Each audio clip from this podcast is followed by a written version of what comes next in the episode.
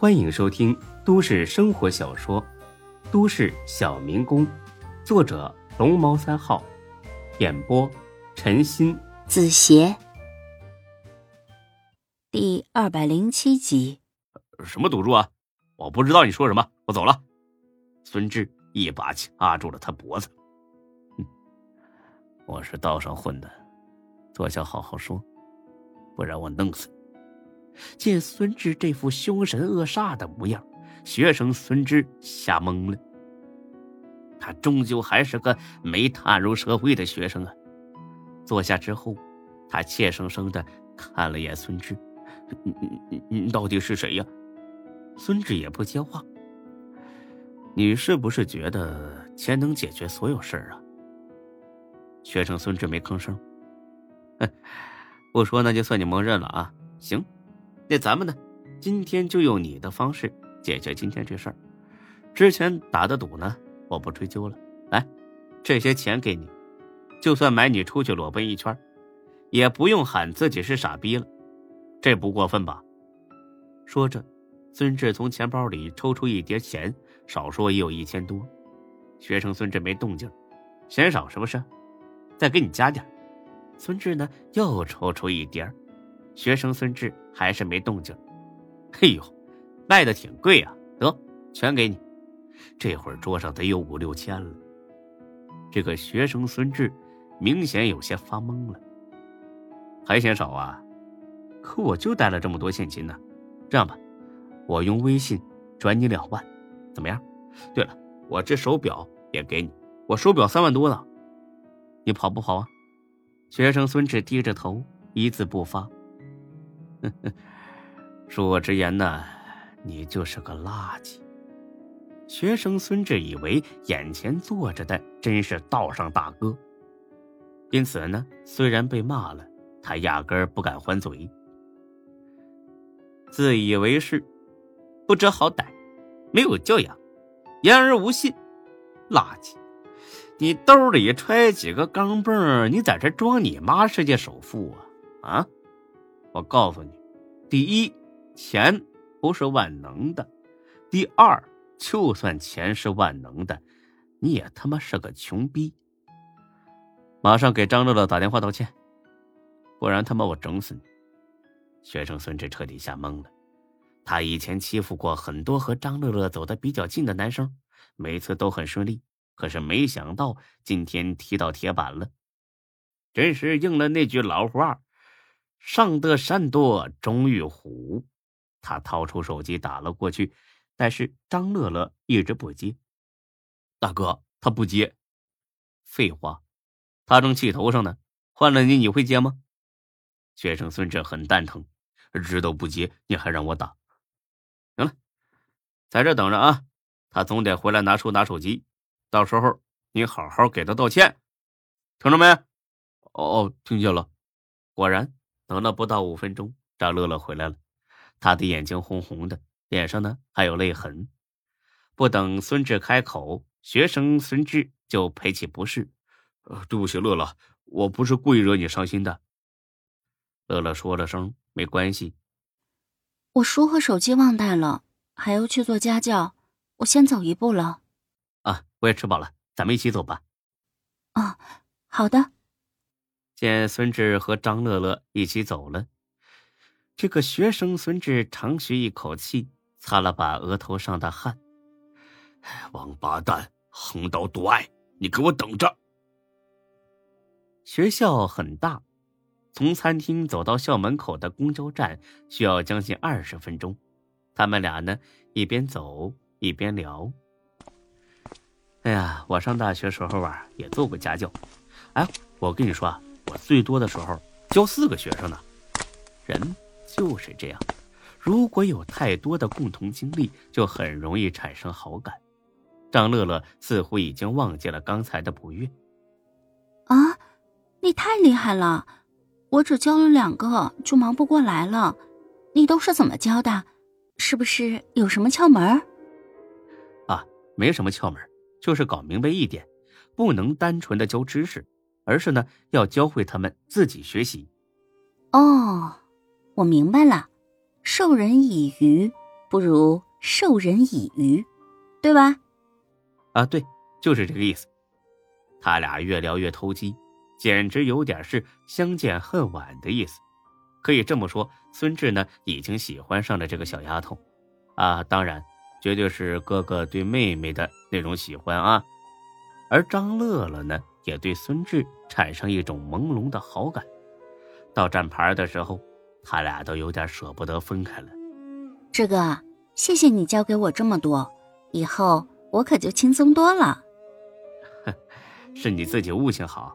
哎，对了，有什么不懂的就找我啊，打电话、发微信都行，我随时有空。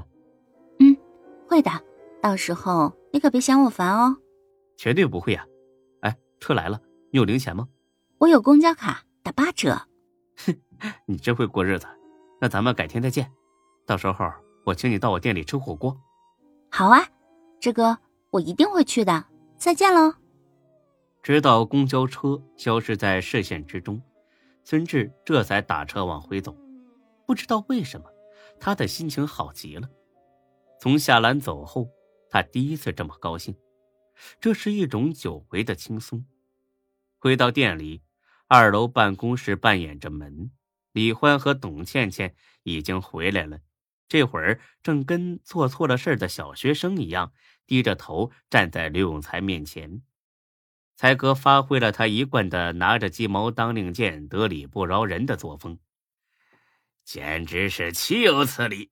这么大的事都敢瞒着我们啊！你说，你们俩什么时候好上的呀？谁追的谁呀？李欢顶了一句：“你审犯人呢，用得着告诉你吗？你是我爹还是我妈呀？你你你放肆！我是店长，我有这权利。你放屁！”孙志可没说你有这权利啊！孙志呢，干咳几声，走了进去。嗯嗯，现在说也不晚吧？见孙志回来了，才哥腰板更硬了。最近李欢对他可是越来越不恭敬了，他要趁着这个机会好好的杀鸡儆猴。啊，当然，开玩笑和幸灾乐祸成分呢更多一些。你听见没啊？老板发话了。到底什么时候好上的？敢有半句假话，马上阉了你！董倩倩低着头，脸羞得通红。她推了李欢一把，李欢摸着头发，不好意思的笑了：“ 呃，这个不好意思，给你添麻烦了。”孙志把脸一板，然后踢了才哥一脚：“起来，这是本大人的意思，有点眼力劲儿好不好？想造反呢？”嘿嘿嘿，哎，大人您坐，好好的审一审这对奸夫淫妇。孙志坐稳了，点上烟，喝了口水，拿起才哥的手机，猛地一拍：“他妈的，升堂！”才哥很配合的喊了两声“威武”，把一边的刘丹差点笑死。师爷，堂下站着的是何人呢？